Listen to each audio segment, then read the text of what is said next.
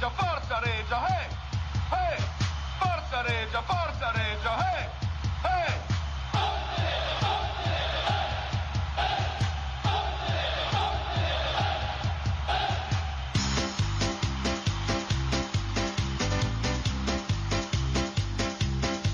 a Cireggiana c'è la mia squadra, c'è la mia fede che batte dentro il cuore, noi sempre insieme restiamo uniti lo sai non ti lasceremo mai, la nostra voce sempre granata che vive per questa nostra grande squadra, siamo di Reggio, siamo i più forti, ti seguiremo ovunque tu andrai.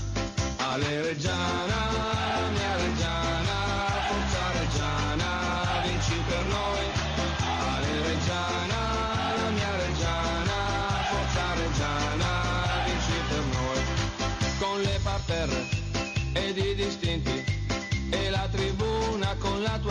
sud.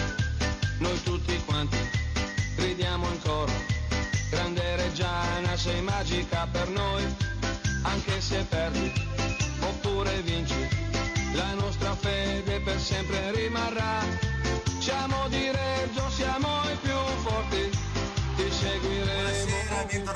A una nuova puntata di Severi ma Giusti. Ci siamo fermati giustamente perché si è fermato non solo il nostro paese, la nostra regione, si è fermato tutto il mondo. E la nostra trasmissione è una trasmissione che è, nata per sorridere, parlare di Reggiana, ma soprattutto eh, bisogna farlo ridendo. Insomma, è la nostra un po' anche, o no, Cavaz? Sì, no, eh, buonasera a tutti, intanto siamo felici di essere tornati, che vuol dire che insomma, le cose stanno andando decisamente meglio e quindi siamo, Esatto. siamo contenti. Era giusto fermarsi, ma tutti sono fermati e adesso abbiamo ripreso, ha ripreso il campionato, playoff, ha ripreso la Reggiana, insomma anche noi giustamente. abbiamo detto, Siamo ripartiti. Cerchiamo di tornare a parlare un po' di cose un po' più serene rispetto a quello di cui si è parlato negli ultimi quattro mesi, perché insomma è stato stato abbastanza. qualcosa di surreale. Esatto, e poi tra l'altro insomma noi come ho già detto siamo una trasmissione che è fondata sul divertimento, sul ridere di parlare di Reggiana, però essendo anche un po', visto che noi non siamo tecnici, siamo, No, no, no. siamo tifosi che di calcio forse ne... Il bomber ne sa più di tanti. No, no, no. Noi, io e te Gabri non stiamo. Infatti eh, era questa la presentazione che volevo dire, noi Ah, eh, poveri tifosi che più Noi, di sventolare la bandiera non riusciamo, però c'è gente che capisce di calcio. Esatto. No, non c'è nessuno. Ah, non c'è nessuno. eh. Si prova. buonasera, Buonasera a tutti, buona salute a tutti più che altro. Esatto, sì. Visti i momenti, quindi sì, Salutiamo anche il buon Lopez che stasera non Alla è grande, con noi, che altri grande Lopez. quindi Esatto. Lo salutiamo, ci torna tra anche trasloco e altre cose è impegnato, quindi salutiamo, ci siamo noi, poi dopo ci sarà un mio amico, ma lo conoscerete in tanti, un tifoso che in, in queste settimane, ma già parliamo di forse l'anno scorso o due anni prima, eh, ha creato una maglia speciale di Mark Lenders che ci spiegherà la storia, ci spiegherà anche dove saranno i punti vendita dove si potrà acquistare questa maglia, bellissima tra l'altro, a me ha portato bene perché me l'ha andata lunedì per fare lo speaker, quindi 0-0, vada Dio, speriamo anche che non sia 0-0, ma sia qualcosa di più. Non c'è niente. Ecco, ma visto che siamo qua e di qualcosa dobbiamo parlare, oltre che sparare le nostre solite cavolate, com'è andata la partita? Vi è piaciuta? Beh, eh, diciamo che insomma intanto rivedere appunto in campo la Reggiana dopo mesi è stato bello a prescindere, insomma eh, finalmente è stato veramente bello. Eh, ovviamente la cosa strana è vedere lo stadio no? dalle telecamere non essere lì perché di solito quello stadio lo vediamo da dentro. Sentire il già- passa lancia lancia è... Esatto, è, stato- è una cosa- è stata una cosa strana, dopodiché la partita è stata una partita, insomma, calcio un po', eh, quasi verrebbe a dire calcio d'agosto, una partita un po' lenta, soprattutto all'inizio, dopo secondo me la Reggiana è venuta fuori nel primo tempo abbastanza, abbastanza bene, ha cominciato a macinare qualcosina. E secondo tempo, soprattutto dopo il rigore, dopo ha avuto forse un po' di calo, potenza, comunque doveva provare a vincere, quindi ci ha provato. E, no, a livello di calcio espresso ovviamente non si può pretendere tanto, però l'importante era il risultato, quello come sarà da qui alle prossime, cioè di vedere il bel calcio sinceramente Non ce ne frega. sia venerdì che Si mercoledì mi dice, interessa sempre, si dice sempre che le finali si vincono non si giocano. Esatto, Quindi eh. dobbiamo vincere. Sinceramente l'importante Come- sarà solo il poi risultato, logico, quindi- poi è logico che giocare meglio ti porta a a un Certo, risultato. certo. Però se è chiaro, la Reggiana la prima partita dopo 5 mesi, cioè, era- io avevo molta paura di questa partita, perché Anch'io. prima di tutto loro io non li conoscevo, pensavo peggio, invece è una bella squadra. perché sono venuti con loro- hanno fatto loro, impostato la loro partita, hanno giocato benissimo secondo me. Ha avuto due occasioni fondamentalmente, uno in contropiede, hanno fatto un contropiede stupendo, è stato bravo il portiere e poi il rigore che è stato un, un gentile cadeau dell'arbitro e, e il portiere l'ha parato. Allora, dopo parliamo anche del rigore. Eh, anche, anche se, non, se non c'è Lopez questa sera dopo parleremo dell'arbitro tra l'altro saluto i dirigenti del Potenza che abbiamo avuto un piccolo diverbio ma simpatico eh, immaginare. perché al rigore loro si sono chiaramente esaltati però quando Venturi ha parlato di rigore la mia finestrella l'ho aperta e li ho salutati in maniera chiaramente corretta quindi Amichevole. saluto i, dirigenti del Potenza dopo parleremo anche del Potenza perché vivrà forse una situazione importante nei prossimi- nelle prossime settimane dove il presidente ha detto che non c'è nessuno che lo aiuta e quindi molto probabilmente mollerà. A quanto Quindi- pare speravano nel colpo gobbo della B perché è l'unica, è l'unica salvezza per le squadre di Serie C, la realtà è quella. Se no si deve tirare fuori dei gran soldi e Ma basta. come lui, soprattutto poi Ma riforma, ma bisogna fare la riforma dei campionati, ragazzi. Si- Bisogna arrivarci. La Serie C ha dei costi troppo elevati per, per quello che, che- che entra. Cioè, non, non esiste. Dopo comunque andremo a vedere un'intervista di circa di 7 minuti che mm, l'abbiamo trovata nel Facebook del Potenza Calcio dove il presidente davanti allo Stadio Giglio oltre che a parlare del- della sua squadra chiaramente dicendo che si meritava di vincere, di passare il turno, va bene ma ci sta, ognuno guarda casa sua, fa anche molti complimenti alla Reggiana Calcio per l'organizzazione che ha avuto nella partita, la prima partita che ha giocato in casa perché dopo vi parlerò anche di questo, ma direi Cavaz di chiedere a Mirko se ci mette le immagini in sottofondo e se vuoi commentare anche per primo la formazione con cui è sceso in campo. Beh, intanto la formazione, bene o male, me l'aspettavo, nel senso che ci sono quelle 4, 5, 6 certezze che da cui ovviamente eh, l'allenatore non prescinde. E Cargbo sinceramente me lo aspettavo forse più dopo il secondo tempo, ad essere sincero. Sì. E anche se non sapevo a modo le condizioni di Marchi, forse l'ha tenuto, non, era al meglio. Ma secondo me l'ha messo anche perché l'ha messo dalla parte dove c'era quello più lento. Sì, ha voluto- L'ha fatto puntare tutta la partita, infatti è stata una spina nel fianco per Sì. tutta la partita. Io vi dico la verità, Però quando ecco, mi io uno come portato... Marchi se in forma Sì, beh. faccio fatica sembra Scappini. So che c'aveva qualcosina. Però esatto, non era al meglio, quindi poteva starci.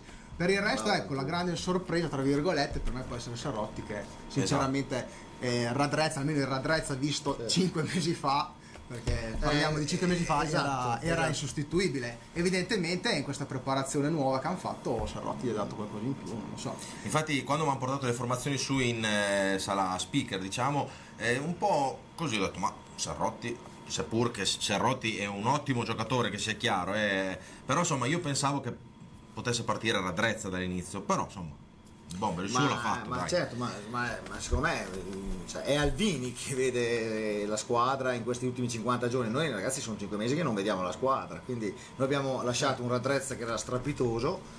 E allora logicamente ci ricordiamo Questa Radrezza, ma sarà ancora strepitoso Radrezza, solamente che ha scelto questi 11, perché molto probabilmente... Poi attenzione... qua non era fuori gioco, No, questa, no. Questa era buona. Questa glielo posso concedere, c'è un'unghia, Sì, e vabbè, sì, è quella di Carbò che, che è 2 metri, comunque vabbè, eh, lasciamo perdere. Eh, però dico, alla fine sono partite queste che non giochi in 11, giochi in 16 e non è una frase fatta ma è così e i cambi sono determinanti e guarda chi è, cam- chi è montato su nella Reggiana insomma Ah, certo. è montato Marchi, è montato Lunette, è montato Zamparo, è montato eh, Staiti, eh, È montata gente da legna, eh, a fine... Radrezza, cioè, sono montati 5 elementi che insomma Sì, si può- cinque elementi che sarebbero titolari in qualsiasi Eh, squadra, meno no, male. eh, abbiamo Esatto. un'ottima squadra. Qua veramente ecco, il colpo di culo loro è questo. Sì, questo ha messo la gamba così alla speri in Dio e l'ha tirata Sì, sì, fuori. eh, questo è è- pazzesco. Qua dovevate essere nella mia cabina quando si è sbagliato questo gol, perché Hai credo... distrutto il vetro. Mm, No, diciamo che non... Meno male che il microfono non era aperto. Meno male che il Ecco, plexigas ecco, non è ecco. in vetro. Se fosse stato aperto il microfono, sicuramente venerdì non sarei venuto allo Dio, stadio. ma veramente, guarda che ci è arrivato. Eh, qua è proprio- Cioè, lui ci va di testa per essere sicuro di carta di, di, di, di tirarla sopra. La gamba di Dio, Cioè, e questo qua gli poi gli dà la gamba- il gambone davanti, ha fatto un lavoro ha- No, tra l'altro Scappini ha un senso del gol incredibile perché lì ci poteva andare poi anche di piede, Sì, però sì, però sì, si vede che era scordinato, ha detto ci vado di che lui testa. si va di testa ovunque, lui fa gol di testa ovunque. Quello, da esatto, è gol. Quello- Ci è arrivato il difensore, fa- l'ha tirata Eh, fuori. guarda i cambi, insomma, Zamparo Radrezzo così, insomma, in, in infatti- scioltezza, eh, non è che... E Serrotti, io voglio vedere Serrotti con i capelli sciolti, perché secondo me è ancora più forte. capelli comunque. Serrotti, ragazzi, il discorso. cioè, allora, la- l'altra sera sentivo che giudicavano lui, ma come, come l'abbiamo trovato, come l'abbiamo lasciato? Ma come l'abbiamo lasciato? Ha fatto una partita, cioè, le- ha giocato a gubbio e poi non hanno sospeso il campionato. Sì, Cioè, onestamente, cioè, voglio dire, devi dargli un po' di tempo uno che arriva. Cioè, non è che uno arriva e sfascia tutto. Esatto. Ecco, ecco, qua se, se Qua qua onestamente, qua commentare- io dico qua è svenuto. Allora tu guarda, lui Spanò guarda la palla, il giocatore guarda Spanò, va su di lui e poi allunga la gamba. Guarda, boh. Guarda la palla, quelli lui guarda, Io- allunga la palla, ma Spanò non, non- non- cioè, non va sull'uomo. Si scontrano tutti e due, tutti e due. Cioè, ma, quella- ma- ma quando, quando guarda, Spanò non lo guarda Guarda, mai. io riguardandolo sia in diretta che noi abbiamo anche Poi un va giù piccolo, come una pera, ma per favore. un piccolo dai. televisore, ce l'abbiamo lì in sala speaker anche perché quando ci sono queste occasioni abbiamo l'opportunità di vedere, se non vediamo noi, chi ha fatto gol e quindi annunciare chi ha fatto gol. Appena abbiamo rivisto il replay, non ti dico quello che abbiamo detto nella nostra piccola saletta. Eh, tanto è vero che i, i dirigenti, i tutti i, dirigenti del Potenza che erano sotto di me si sono alzati gridando rigore clamoroso. Quando, quando Ma vai, vabbè, ma eh, sarà quindi- mica rigore questo. eh. Adesso io, io posso capire tutto, ma voglio dire, ma non c'è contatto. C'è contatto tra eh, le due mani dei due La giocatori. cosa sarebbe Cioè, interessante guarda, capire... lì, boom, basta. Sarebbe tra le due mani. Ma stiamo scherzando, giochiamo a pallone. non so come- non- No, vorrei sapere però l'arbitro perché forse non l'avesse vista. È veramente a due metri, per- non c'è nulla davanti. Poi, puoi, puoi dare un rigore in una, in, una, in una finale non puoi dare un rigore con una leggerezza tale è- ma non lo diciamo noi eh, ragazzi tutto, tutto Lega Pro matita blu rigore inesistente dell'arbitro gli hanno tirato giù un punto perché non può fare sì. un rigore del genere poi è andata bene che la sbagliè Possiamo Perché- tirare fuori la frase di Buffon che in questo caso l'arbitro ha avuto un bidone dell'immondizia al posto del Ah, cuore. appunto, ma no, che poi esatto, ma per, le diciamo che tanto San Giovanni. Però sì, insomma, non diamo le colpe a Spanò che poverino ha sempre No, fatto del suo, la partita l'ha fatta e perché onestamente non ha neanche fatto fallo. Esatto, cioè, Sarà mia fallo Mi sembra un intervento. Cioè, tu, tu- lui si è messo davanti così. Poi dopo questo qua gli arriva addosso assieme, tutti e due si sono messi. Parliamoci chiaro. forse ha visto, ha visto le mani. Ma io non avrei fischiato nulla, eh. Io non fischio nulla.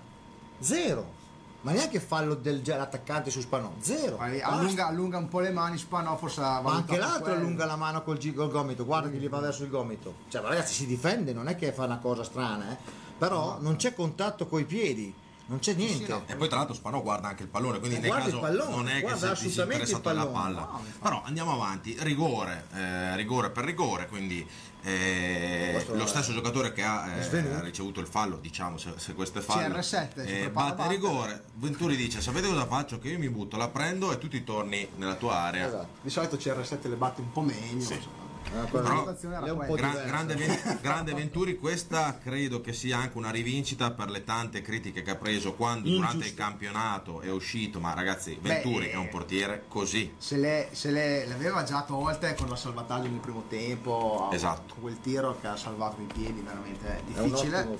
E anche qua, beh. Questo sì, è un grande portiere. Narduzzo lo amo, Venturi sicuramente Ho visto, ho visto rigori calciati meglio, però lì ci devi essere. No, bisogna sempre parare il rigore, Esatto, anche cioè- perché ho visto il rigore che mi ricordo aveva, fatto quello che è stato, aveva tirato malissimo. Penso Ibrahimovic con la Lazio, che le aveva tirato Sì. così, gli è passato sotto Esatto, perché no, appunto infatti delle volte sono da prendere, Sono sempre da quindi- prendere, quindi non... Io credo che l'unico errore che, abbiamo, che, che- che facciamo ogni tanto sono quei contropiedi che prendiamo, tipo ma abbiamo perso una Ecco, palla qua, con lunetta. qua- qua Eh, non è da sì. zampare, No. però vabbè, è andata bene. Qua la freccia è andata un po'. Eh, qua Robin Hood l'ha tirata fuori. Eh, sì. Diciamo che c'era il vento e le frecce ogni tanto prendono. No, Vabbè, lui diciamo. lì Però, ragazzi, Guarda, solo il pallone. subito la vuole porta, piazzare sul palo lontano, poi c'è il difensore e la cambia, Ecco, cambia in questa azione qua, Bomber, io ho detto Carbo passala qua, guarda, guarda, guarda, poi tira una cannonata. Perché lui era incontrato in mezzo a tre, secondo me non ha visto l'uomo, cioè lui non pensava che passasse il pallone, doveva scaricarla dietro, ma scaricarla dietro in mezzo a due uomini. Allora dice lì tira una cannonata e a tre metri ci sta che faccia,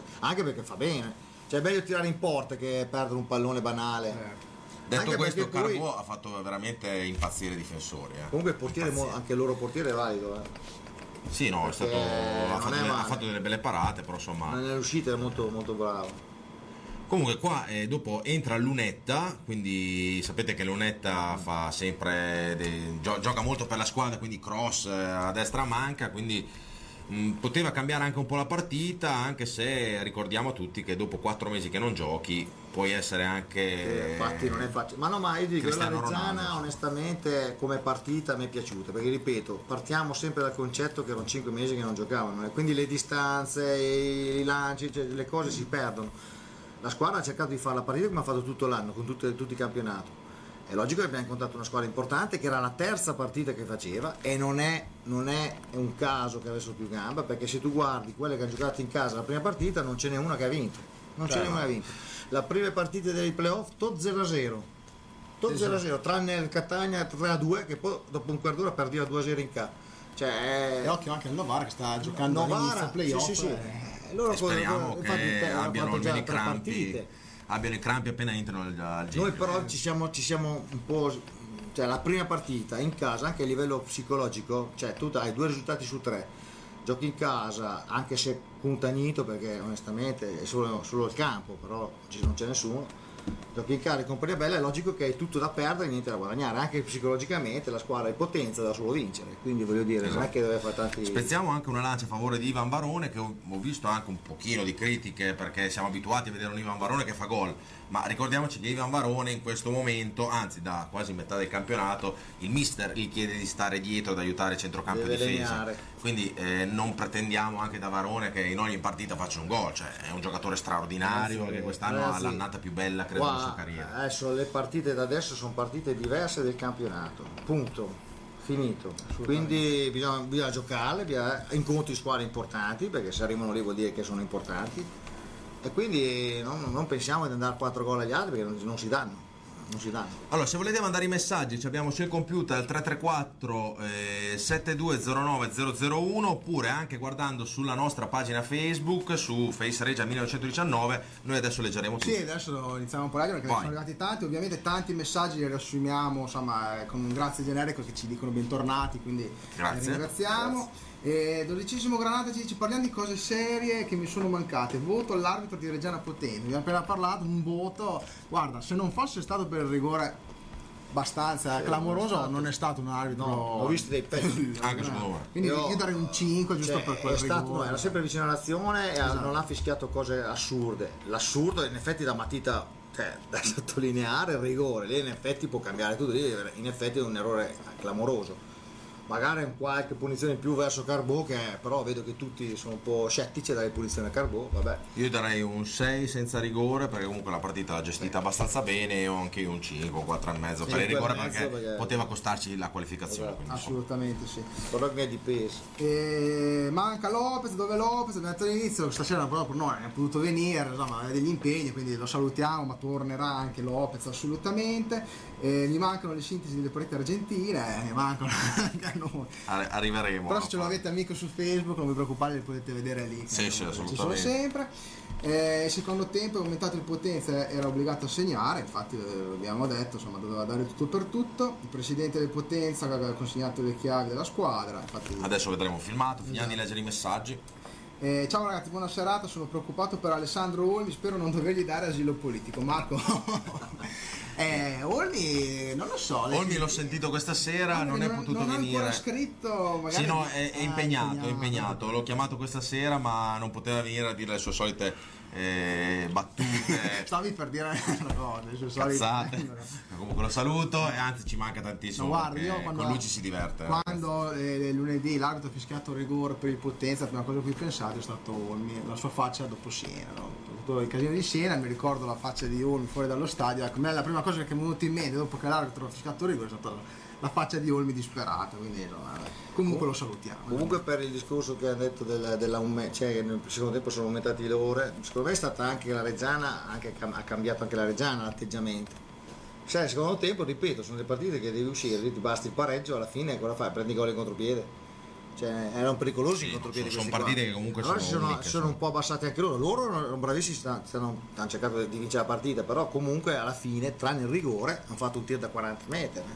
Comunque io, io rivoglio, Sì, io rivoglio il io- bomber con gli occhiali perché Ah, eh. è più intellettuale. un pochino, Se anche voi volete il bomber con gli occhiali Mettete- scrivetelo. Eh, mettete un messaggino così. Perché è più intellettuale, più tecnico. Allora resta di fatto che comunque secondo me Sì, anche la Reggiana giustamente ha cercato un po', si è passata un attimino per poi farlo in contropiede. Infatti abbiamo avuto due o tre situazioni a poter fare gol. Cioè, esistono anche gli avversari, quindi ci sta. Tanto ha scritto prima un- una persona, insomma, un- non un tifoso della Reggiana, però eh, è una persona che ogni tanto ci viene a sbirciare, ci ha salutato e se vuoi salutare anche tu è Bonaccini del, del Capo. Ah, ah, Se ah. vuoi salutarlo. Ah, lo saluto, sì, lo saluto. Nel lockdown l'ho sentito spesso e volentieri, nel lockdown, che piangeva continuamente.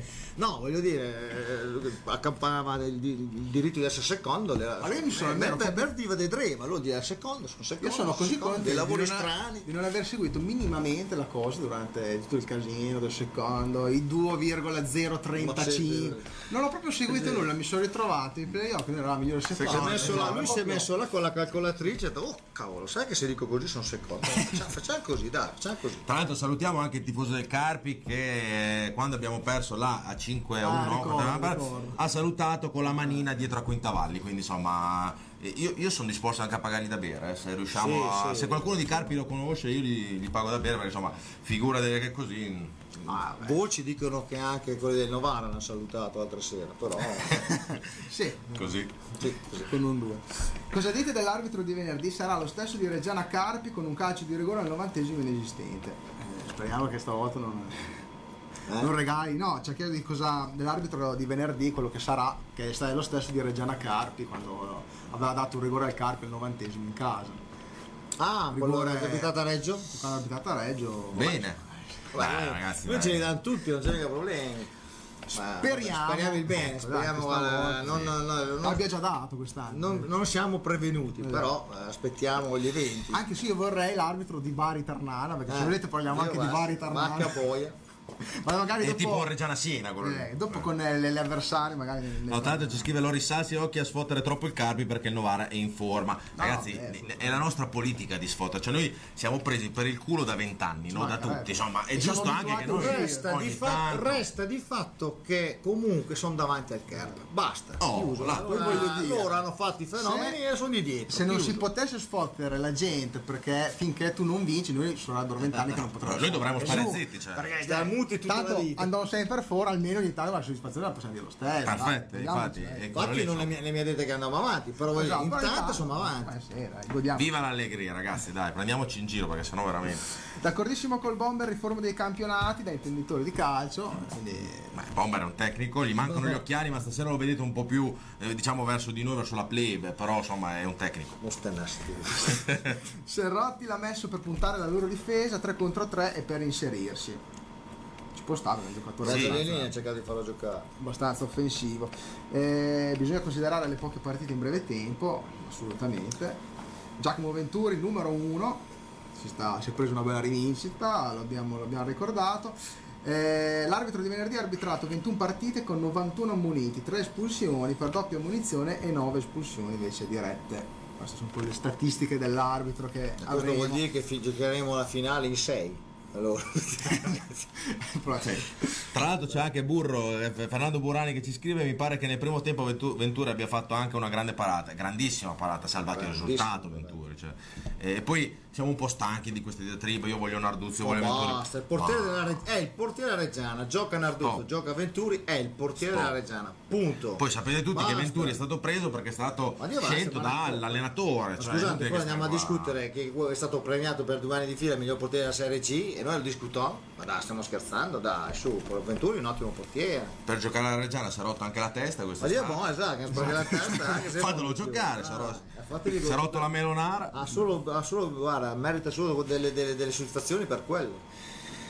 Ho paura che se non andiamo in via Madei se ne va perché la C è un bagno di sangue. Mi pare che abbiano già assicurato Madei che, che si andrà avanti. Dopo parleremo della sa. perché ci sono delle novità bellissime che in questi eh, settimane di lockdown non abbiamo detto insomma perché mh, anche noi eravamo un pochino spenti un po' da questa situazione Ma ma, dopo diremo che è il direttore generale diremo un po' di La cose società ha continuato a lavorare per crescere, eh, ma no, siamo, siamo- siamo lì secondo me in questo momento come società siamo a cavallo. cioè. Tra l'altro Mirko, prima di mettere casomai la- l'intervista del Presidente Potenza, se riesci ad andare sulla pagina di Face Regia, eh, leggiamo anche la, mm, la proposta che Teletricolore ha fatto ieri in diretta con Franco Tosi e mm, del direttore Mazzoni, dove appunto dice che Teletricolore si propone al prefetto di Reggio Emilia che, spieghiamo anche perché, il prefetto di Reggio Emilia è la carica istituzionale più, più alta diciamo, di- che, che può prendere decisioni nella nostra città e può dire sì, ok, per non fare assembramento, per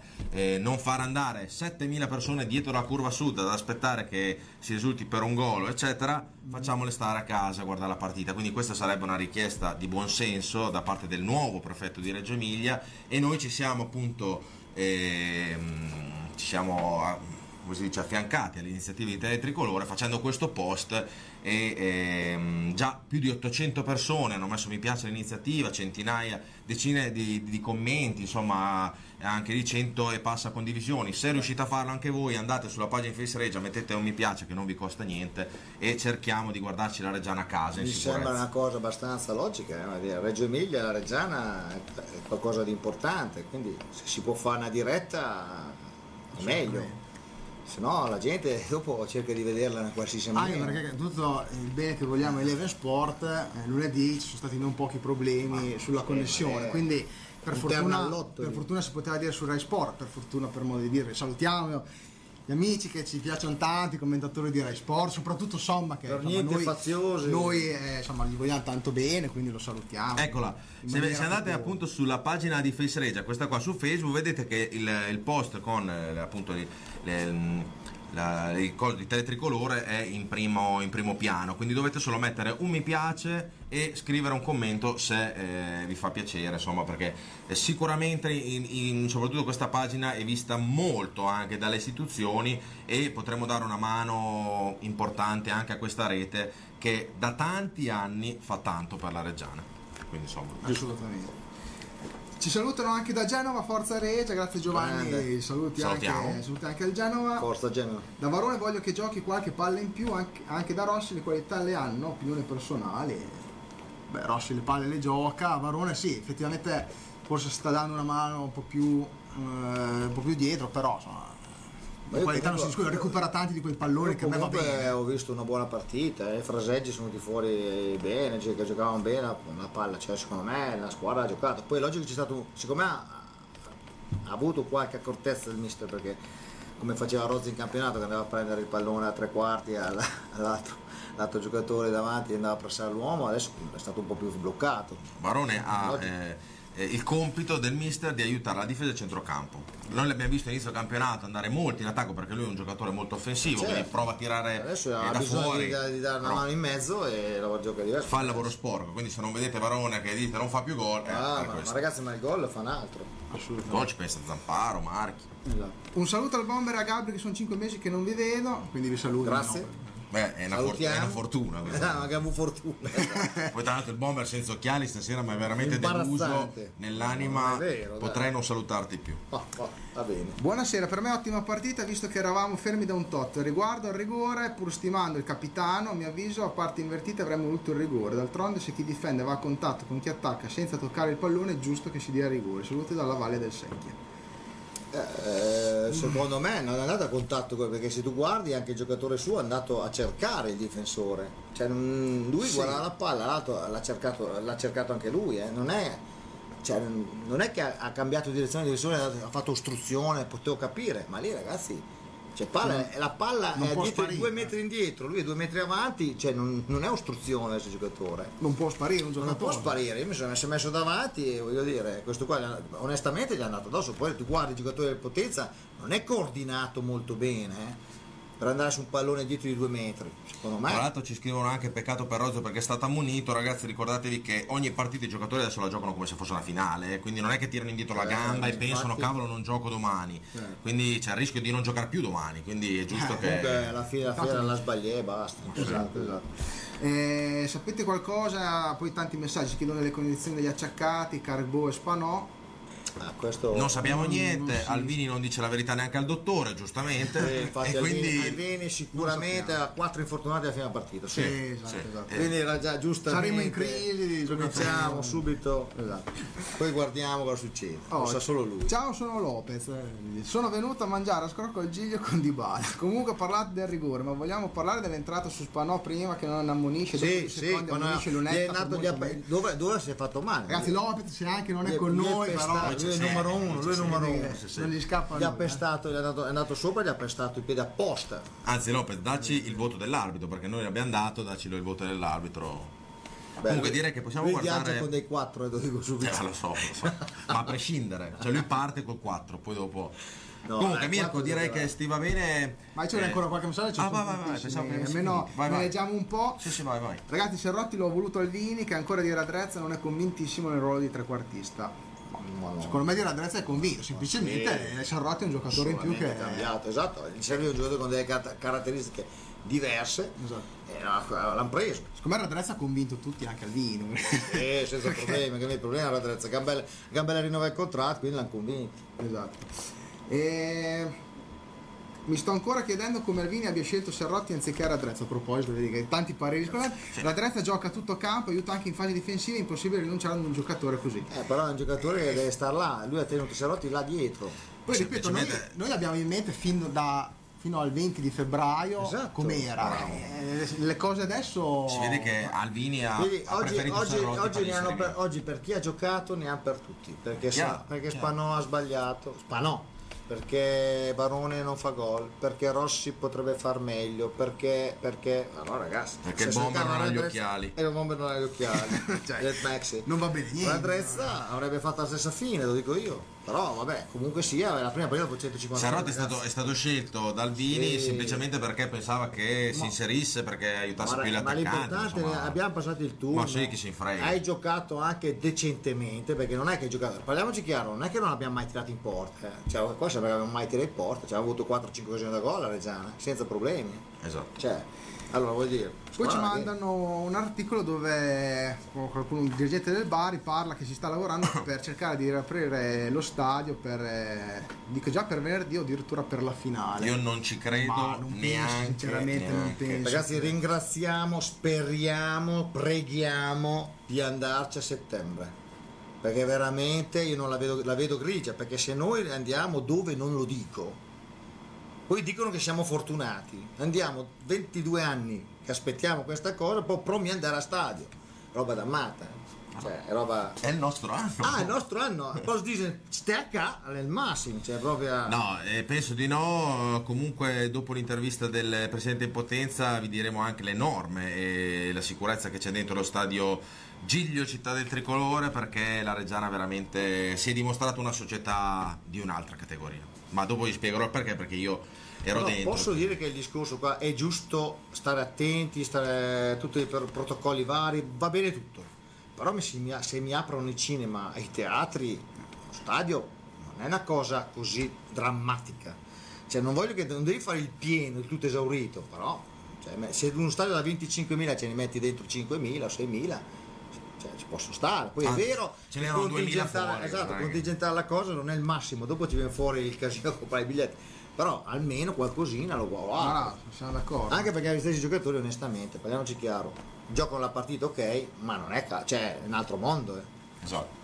Possiamo andare con, Sì, con l'intervista? solo questa prima tranche con eh, Sì. il messaggio del Lopez che dice arbitro voto 3 politico ha finito il corso con lo smart working quindi, Ecco, quindi va bene lo, lo- Vedi che ce ne sono dei più, più cattivi di me. lo vedi? perdoniamo, lo perdoniamo dopo in tanti ci chiedono di parlare di Bari Ternana dopo ne parliamo, Parliamo, parliamo. adesso possiamo Parliamo. Eh, dunque, prima di mandare l'intervista diciamo anche che parleremo anche del, del ritrovo dei tifosi spontaneo che è avvenuto prima della partita Bellissimo. e di alcune polemiche che dicono nessuno aveva la mascherina. Dopo vi faremo vedere le foto che tutti i tifosi della Reggiana avevano la mascherina, quindi non rompete le scatole, godetevi un attimo. Andate a vedere a Milano Marittima si hanno la mascherina. Oh, venite al mare, guardate, se in spiaggia gita e nessuno ha la mascherina. Oh, allora, deghe, bomba, deghe. noi è andato al stadio quando aveva la mascherina. Ma dopo però abbiamo le prove di foto Artioli dove c'è la gente che viene verso la, la tribuna con tutta la mascherina, la mia onca il fumeva. Sì, beh, esatto, no, No, basta. Se fa il tuo ciapafoppa che la mascherina, mica Esatto, sa. esatto. Mirko, se vuoi andare ci godiamo la- questi 6-7 minuti del presidente del Potenza,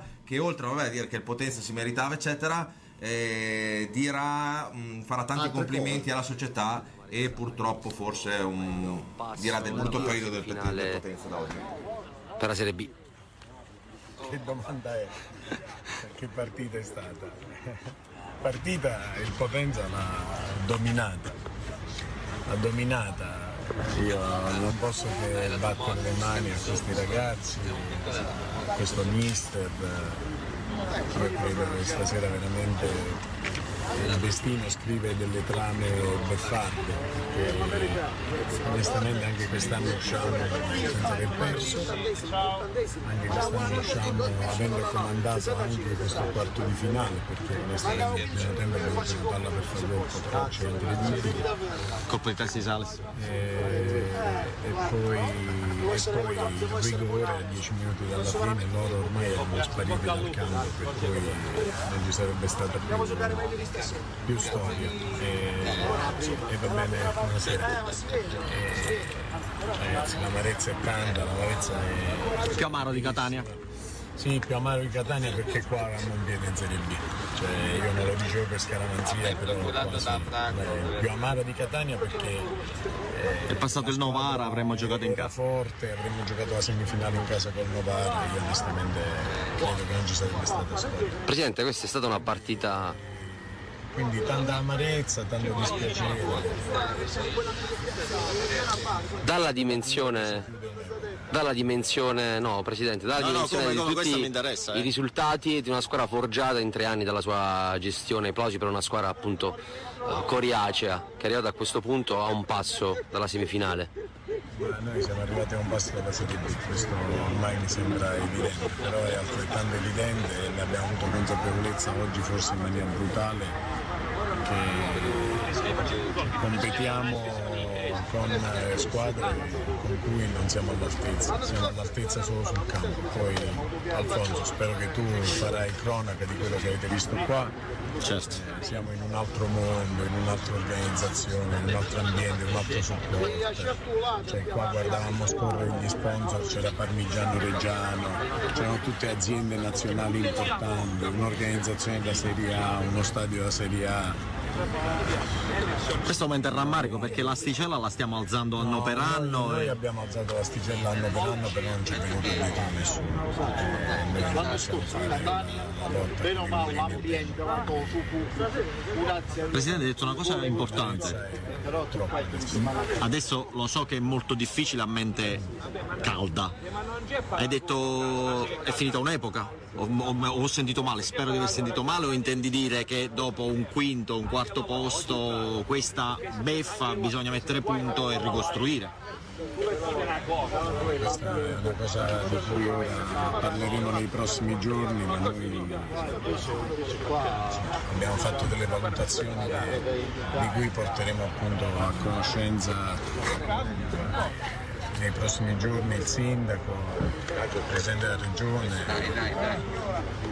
Onestamente cioè, essere oggetto, bersaglio, beffa in città, cioè, vedete, noi siamo giocare nel nostro noi, noi non abbiamo niente, cioè, noi è un anno che chiediamo di avere risposte, programmazione, capacità di programmare. Noi c'è solo il tiro a piccione, cioè il tiro a piccione, come impallinare chi fa qualcosa, come distruggere chi fa qualcosa. Ci siamo anche stancati onestamente poi di non avere mai nessuno che ci difende, mai nessuno che si alza. Eh, e quindi sì, tanti amici, tanti cuori, tanti tifosi a cui noi veramente abbiamo dato l'anima, vogliamo tanto bene, però onestamente in queste condizioni se non si muove qualcosa eh, non possiamo andare avanti. Abbiamo fatto un, un appello pubblico il primo di maggio, non ci ha risposto nessuno, cioè, a parte 400 valorosi tifosi che ci hanno sostenuto con il loro abbonamento al buio, non ci ha risposto nessuno. Per cui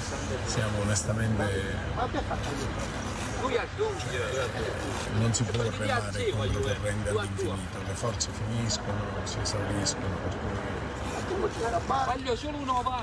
Però pensare, pensare che con la tua determinazione tu possa ridimensionare i piani mm, non mi convince, ecco, questo voglio dire. Io so che se tu sei in campo scendi per scendere infatti- al massimo delle potenzialità. Ma infatti, ma infatti noi se non abbiamo questa possibilità non, non possiamo perché cioè, adesso è chiaro che l'aspettativa è, è- è- è- cioè, quando Chiaro. tu esci a un passo dalla B ti aspetti la B, quindi però se noi non ci aiuta nessuno, non siamo in grado, l'abbiamo detto chiaramente prima di oggi, poi mi fa ridere qualcuno che dice ma forse voi dovete parlare chiaro, noi abbiamo parlato chiaro, noi abbiamo parlato chiarissimo. Cioè se c'è qualcuno si facesse avanti, se c'è qualcuno che ha possibilità si facesse avanti. Noi non ci ha chiamato nessuno, non ci ha sostenuto nessuno, abbiamo bussato di nuovo alle istituzioni, non abbiamo avuto ancora nessuna risposta, tante dichiarazioni di buona volontà, nessun fatto concreto, per cui complicato. Rimane comunque, Presidente, tutti i messaggi e cronaca, tutti i tifosi rossoblù, grazie comunque, cioè la fede, la fedeltà a questi colori, al suo, al vostro operato della, della triade dei presidenti. Io lo so, ma lo so, questo lo so, noi cioè, siamo innamorati di questa gente, siamo innamorati di tutte queste persone, però è chiaro che poi cioè, c'è bisogno di altro, cioè, non- purtroppo c'è l'amore, c'è la passione, c'è l'affetto, c'è tutto, però poi c'è questo. Poi c'è questo, devi competere con questo, noi non competiamo, cioè, noi non facciamo sistema, cioè, qua c'è sistema, l'avete visto tutti, no? Cioè, eh, avete guardato su- su- sui maxi schermi le aziende che sostengono questa squadra? Avete visto in che campo? Avete visto il centro sportivo dove si allenano? Noi quando chiediamo queste cose ci, ci dicono che siamo speculatori, che siamo ladri, che vogliamo fare affari personali, chissà quali affari vostri. Cioè qua c'è una città. Grazie, grazie, in bocca al lupo. Grazie. Grazie. Ecco, ci fanno i complimenti dappertutto, tranne i nostri che invece ci fanno le interpellanze in comune per sapere che c'è lo Stato. Cioè, ci sono delle cose che veramente poi alla fine onestamente è difficile riuscire faremo una conferenza stampa nei prossimi giorni con gli altri presidenti Ha fissato l'appuntamento del Presidente Salvatore Caglietta che noi ringraziamo nuovamente. Vabbè, insomma, dopo parlava che... Dopo parlava del Potenza, però chiaramente avete sentito anche insomma, che, ci, che applaude la società di- de- della nostra società Cireggiana 1919 per l'organizzazione, perché fidatevi io che ho avuto eh, l'onore e l'opportunità di dare una mano anche per, per la partita di lunedì per i playoff, mi ha provato la febbre due volte. Una quando sono entrato, che ero giù eh, dallo stadio, da dove entrano praticamente i, i giocatori, e l'altra quando ero su. Sono tornati dei ragazzi e dirmi ragazzi vi dobbiamo riprovare la febbre. Quindi un'organizzazione incredibile. Meno male non te l'ha provata durante il rigore. No, lì, parti- pa- lì, lì il termometro della Era febbre 40 lì. partiva, però insomma gel lavamani dappertutto. Eh, da- tra l'altro chi entrava, i soci e gli altri dipendenti di Reggiana che entravano dalle scalette della tribuna avevano il termoscanner, quindi un iPad che misurava la temperatura.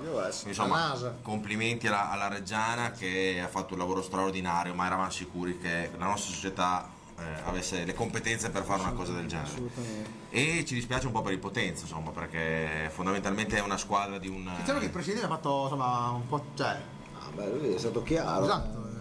Lui ha chiesto una mano a quanto pare a, a suo tempo. E noi ne sappiamo Non è- qualcosa anche non è- noi. Esatto, ne sappiamo quando anche piazza...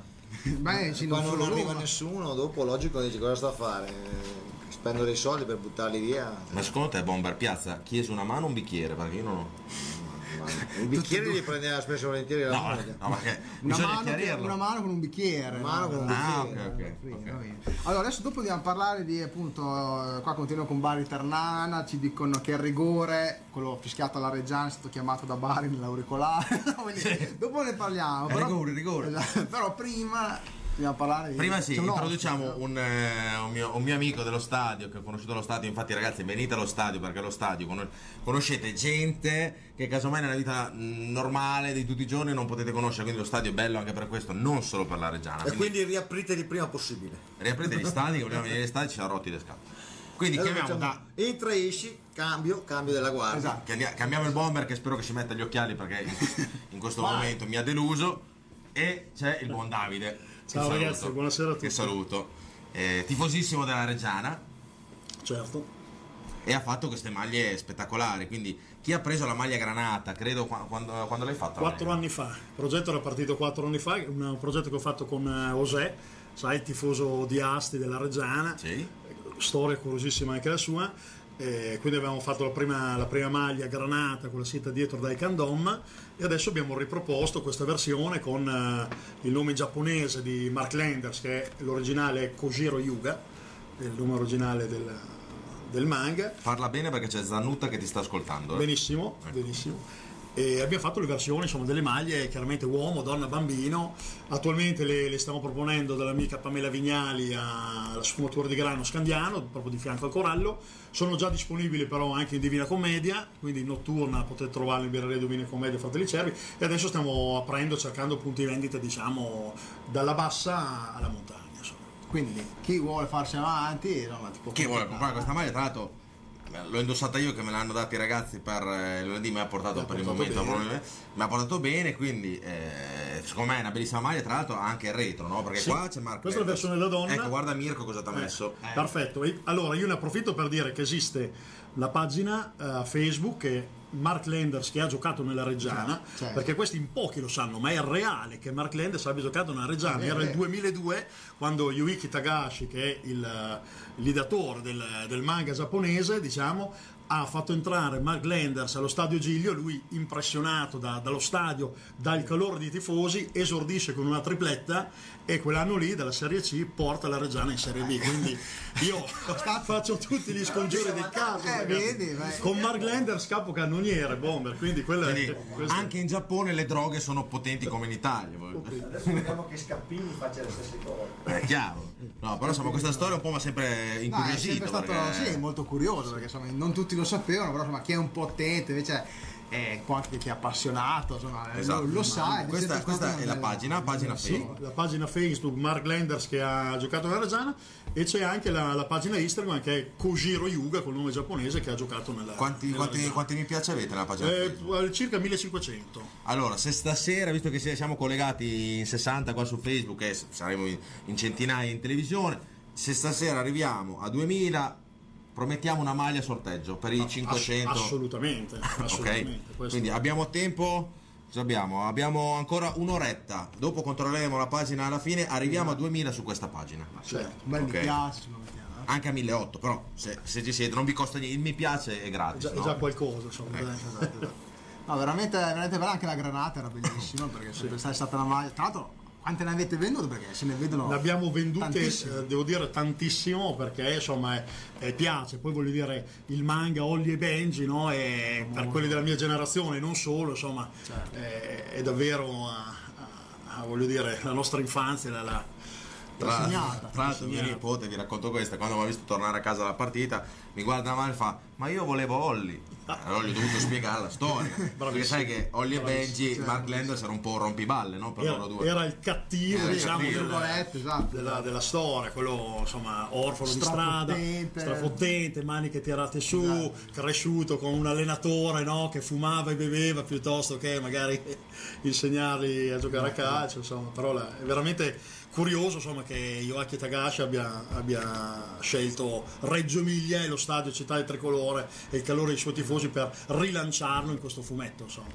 dove non è escluso che facciano addirittura un, seguito. un manga del, del fumetto, eh? Sì? perché noi abbiamo contattato proprio Yoiki Tagashi, Cioè, insomma, che, che, lui, siamo che riusciti... Mark Landers gioca alla Reggi- alla Reggiana. No, che, che facciano proprio il, il cartone, Il cartone insomma, diciamo che la storia è solo fumettata per il momento, quindi non c'è il cartone dove lui si vede che gioca nella Reggiana, ma esistono questi fumetti che noi chiaramente abbiamo, che trovate nella pagina. Bellissimo. Forse potremmo andare in Serie B con i fumetti. Cioè, lo- nel senso, se nel caso Eh, si dovesse. magra consolazione, non so, però. Noi, noi a Reggio Emilia siamo dei contadini, ci chiamano contadini, noi ci accontentiamo. Andiamo intanto in Serie B con i fumetti, poi. Beh, Il bomber non è molto d'accordo. Ma sì, vabbè, però. No, beh. Però va bene, allora facciamo così, ci troviamo a fine trasmissione, così riproponiamo le magliette, le rifacciamo rivedere e guardiamo soprattutto la pagina Facebook quanti mi piace ha raggiunto, perché eravamo a 1500 e dopo l'appello deve andare almeno a 1800. Perfetto. Andiamo, dai ragazzi. Comunque, grazie Davide, ci vediamo a fine trasmissione, perché adesso Certo. abbiamo il bomber che sempre senza occhiali, però. Facciamo entra e esci. Noi, no- noi lo prendiamo per quello che Noi è. abbiamo i cambi volanti. Cioè, abbiamo i cambi volanti, entra il bomber. Visto? Arbitro. Allora, ecco, le foto che tanto Oh. hai chiesto. Ecco, Mirko, se mi allarghi questa foto qua, perché io ho visto, ho pubblicato un, un, eh, un post della gazzetta, no, è la prima foto, quella che hai messo. Eh, se mi allarghi la prima foto, ha pubblicato un post della Gazzetta di Reggio dove appunto diceva che i tifosi della Reggiana sono andati eh, ad, ad accogliere la squadra nella- allo, stadio, allo stadio Città del Tricolore e alcuni commenti dei soliti poveretti hanno detto ah sembramenti tutti senza mascherina. Eh, e noi questa sera cosa abbiamo detto? Visto che noi c'eravamo e sappiamo la gente che c'era come, come era vestita eccetera. Abbiamo detto ma troveremo delle foto in rete? Sì abbiamo trovato le foto del buon, eh, del buon Moratti eh, nonché foto Artioli che nelle, nelle sue foto fa vedere appunto la gente tutta con la mascherina. Ma poi se fa vedere Mirko la prima foto che ha messo proprio la prima prima Ma poi a parte la mascherina che ce l'avevano tutti, voglio dire, eh, quella via lì con tutto il piazzale, 600 persone, non è che eh, sono attacca- Ecco. attaccati uno all'altro. eh, cioè- Questa foto qua è emblematica perché se voi fate allarga, se Mirko non so se riesce ad allargarla, Esatto. ma no, non penso, hanno tutti la mascherina tranne credo un, un tifoso con la maglia grigia che sta fumando. Vabbè, cosa del genere. eh, ma Quindi ho detto voglio mettere questa foto qua perché cavolo. O no, cavaz. Ma va Ma bene, sì, ma- dite, parla per dare i denti delle volte. Però è giusto dare quel che è giusto è giusto, insomma. eh, eh, quindi ci piaceva anche eh, dare questa cosa qua ai tifosi.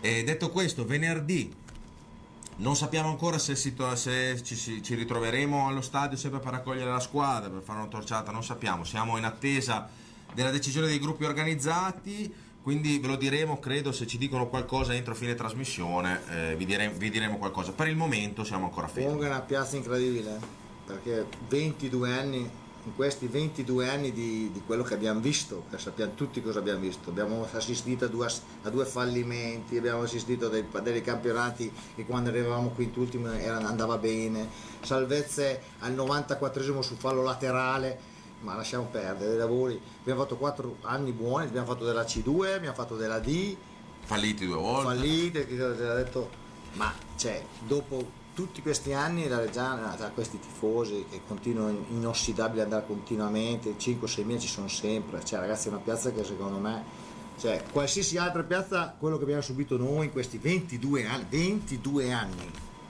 Grazie Bomber per... so. No, ricordare. Era No, rafforzativo. ragazzi, ma ragazzi, Hai ragione, realtà ragione, hai noi l'ultimo anno in Pino abbiamo fatto dal 98 in MFIOL. boh. MFIOL non ha mai visto la Serie B, mai. Quindi cioè, la realtà è quella, e la Reggiana era una squadra che comunque invece andava ciclicamente ogni massimo 10 anni, 8-10 anni andava. Ma adesso Noi invece ci, facciamo ci proveremo, dai, venerdì ci No, no, proveremo. adesso siamo finalmente abbiamo una società secondo me importante, poi dopo sai, il risultato eh, va su una, è più difficile andare in Serie B che salvarsi eh, dalla Serie B, quando sei in B, ma alla grande. Però ti dico, quella volta che ci vai, piantiamoci le radici. Bomber ti stoppo perché qua ci chiedono parlate di Bari Ah, Ternana, adesso, ne parliamo, adesso ne parliamo. Allora, Perché so sennò se- dopo si arrabbiano. eh. Non so eh, se Buon Mirko c'ha anche l'aiuto delle immagini di Bari Ternana, così giusto per Se dare. ce le hai ci dà un aiuto anche. Anche se a noi adesso interessa. Eccolo. Oh, interessa ecco. più, interessa numero più- uno Mirko. No, ma questa è Siena Reggiana. Ah no, Ah, Bari no, Ternana. Questo è Bari No. Ternana, eh, senti, Ci ma, oh, non parlare di Siena. Ok, eh. ok. Ci interessa più innovare, è vero. Però insomma uno sguardo anche alle altre squadre lo diamo. Commentala tu perché- perché sennò io dico delle brutte cose. No, beh, adesso facciamo scorrere le immagini, insomma, parlano poi parlano anche da sole, anche perché dopo dicono insomma che i tifosi sono complottisti, no? Sai, noi siamo sempre quelli che guardano il marzo e tutto. Insomma, eh, gli episodi chiave da vedere sono l'espulsione del giocatore della, della Ternana e, e sì, insomma, un arbitraggio che è stato un po' contestato. Non bipartisan. Questo qua è partito dalla panchina, Da della- poi li ha Sì, massacrati. ma Che già- giocatore beh, questo. giocatore, E li ha massacrati. Non- cioè, Ma se era una in cosa- panchina forse era per motivi Eh, forse fisici, ubriaco. anche se ha causato il rigore che per il Bari Beh, secondo, secondo i nuovi regolamenti il rigore c'è Ci sta, non sta, diciamo ci sta, nulla non ci diciamo sta. nulla adesso si vede, si vede anche Infatti non vanno poi neanche a no protestare. si vede anche da qua No, ci sta, mani ci sta, ci sta. aperte. Livello istintivo, il rigore c'è Antenucci che non sbaglia neanche se Eh, questo fa gol. Uno che insomma giocava in Serie A fino all'anno scorso Eh, giocatori che anche Grammatica quando abbiamo fatto una diretta su Instagram l'altro giorno ha detto che lui è un giocatore importante. non, non si discute Era la Spal, credo, no? Sì, era la Spagna in Serie A, ha giocato 30 partite l'anno scorso. Eh, un giocatore che non si discute. Beh, il Bari ha fatto una squadra per andare su- subito, diciamo che i playoff per loro è per me è una delusione, a Eh, mio certo, parere. perché- Sicuramente, sicuramente. Bomber, adesso arriva il fallo, E- che se l'ave- l'avessimo ricevuto noi, secondo me sareste andati in campo altro che a Siena. Alla qua. grande. Fallo, sì, Qua, penso sia nel secondo tempo, adesso qua. Beh, a Siena, dopo- io dico che come Siena ne può. Adesso vedrei anche che. Anche perché- Siena ah, la fa fallo lo, ho detto tutto. eh. Diciamo che comunque la partita il Bari era in vantaggio sul rigore, ma eh, la Ternana è quella che ha avuto Questo qua cos'è che ha fischiato lui? Cosa hanno chiesto? Un fallo di mano? Io non vedo niente lì.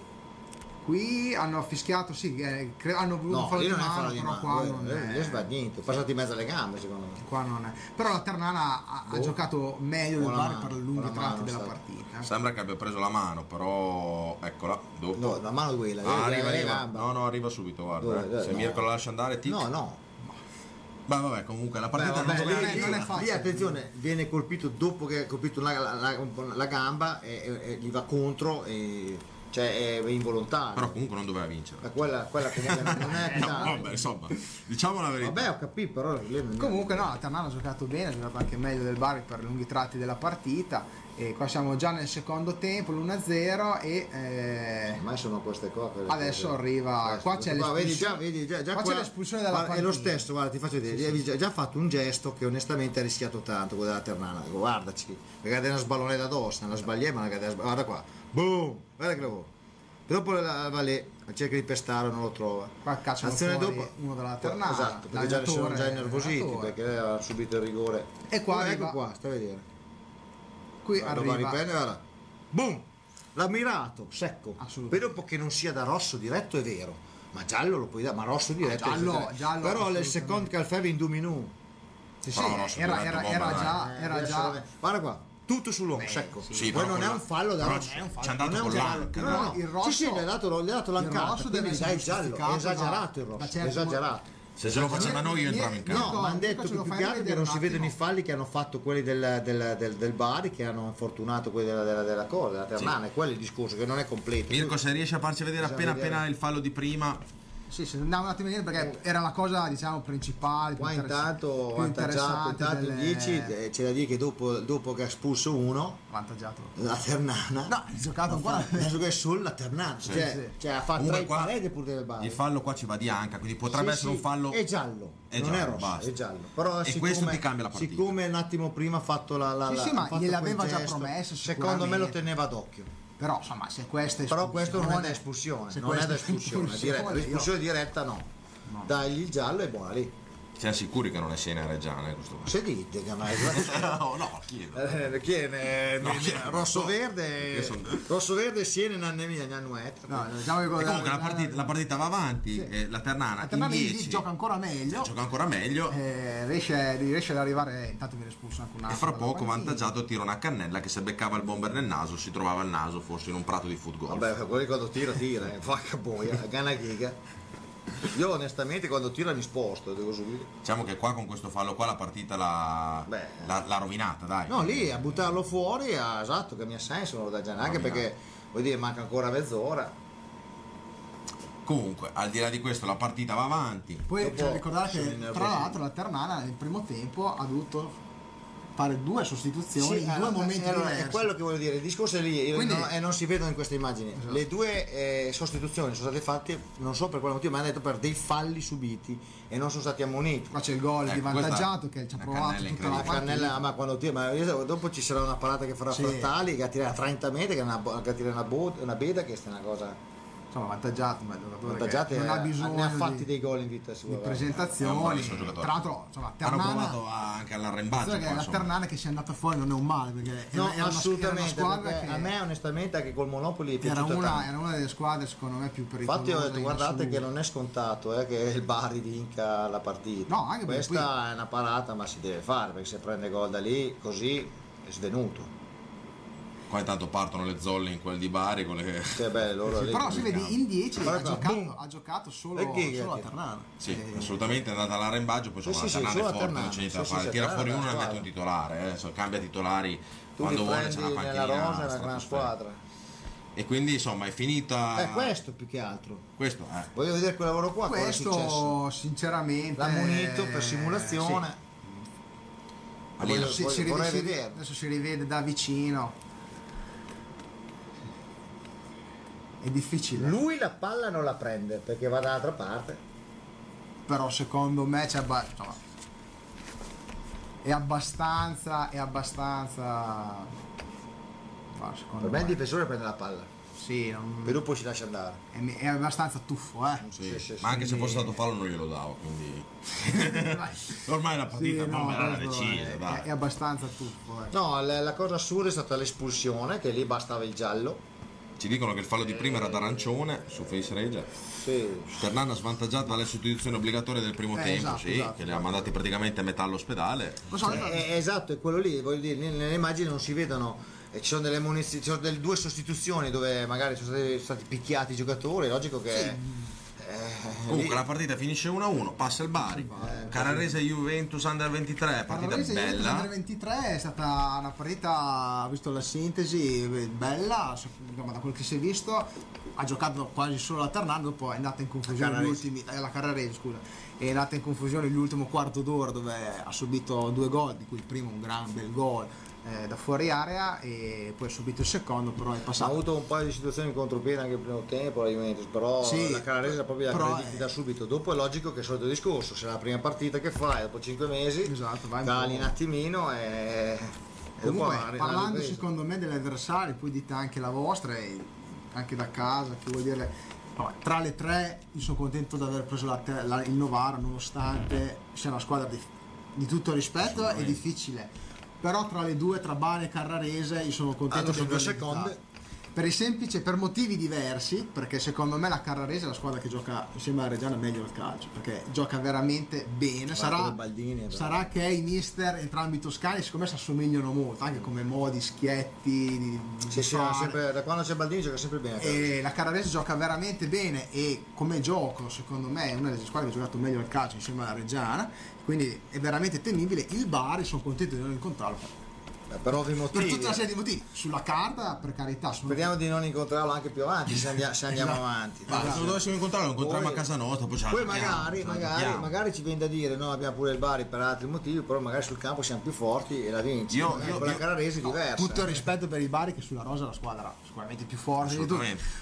Però insomma diciamo che anche vedendo la, la sintesi con... eh, Non è che abbiano sbaramaldeggiato. No, non hanno- Io ragazzi sinceramente con la squadra che abbiamo, ve lo dico anche con i giocatori che lo sanno anche loro, secondo me siamo Ce la la- con tutti. la- una delle formazioni più forti di questo campionato. beh, Quindi quello sicuramente. con un tecnico, il famoso manico importante che è Alvini, che se voi l'avreste visto, eh, intanto il bomber sbadiglia, sbad- sbadiglia di Ah, ma ha avuto, eh, ragazzi, ragazzi, eh, mi giornate lunghe, lavoro, giornate no. lunghe, la No, sta- stavo dicendo, se voi aveste visto ehm, il, il mister Alvini sul pullman all'arrivo dei giocatori allo stadio Giglio, cioè, sembrava un eh, pitbull eh, che aspettava di azzannare qualcuno. Quindi, insomma, veramente Beh, infatti si vede anche il carattere della squadra, il carattere dell'allenatore, eh, c'è da fare. Quindi la squadra ormai io sono convinto che noi faremo il massimo di quello che potremo fare, poi dopo se saranno se gli altri saranno più forti di noi, pace amen. Ci sta guardando Luca Zamparo, se volete fargli un appello. Bomber mi raccomando, Esatto. buttala dentro. Andato- va bene col, Ar- pot- col potenza, grande arciere. col potenza è andato bene lo stesso No, è stato benissimo, è entrato Ah, bene. assolutamente Mi dispiace perché quella cosa lì Esatto. vivevamo gli ultimi dieci minuti un po' più tranquillamente. Esatto.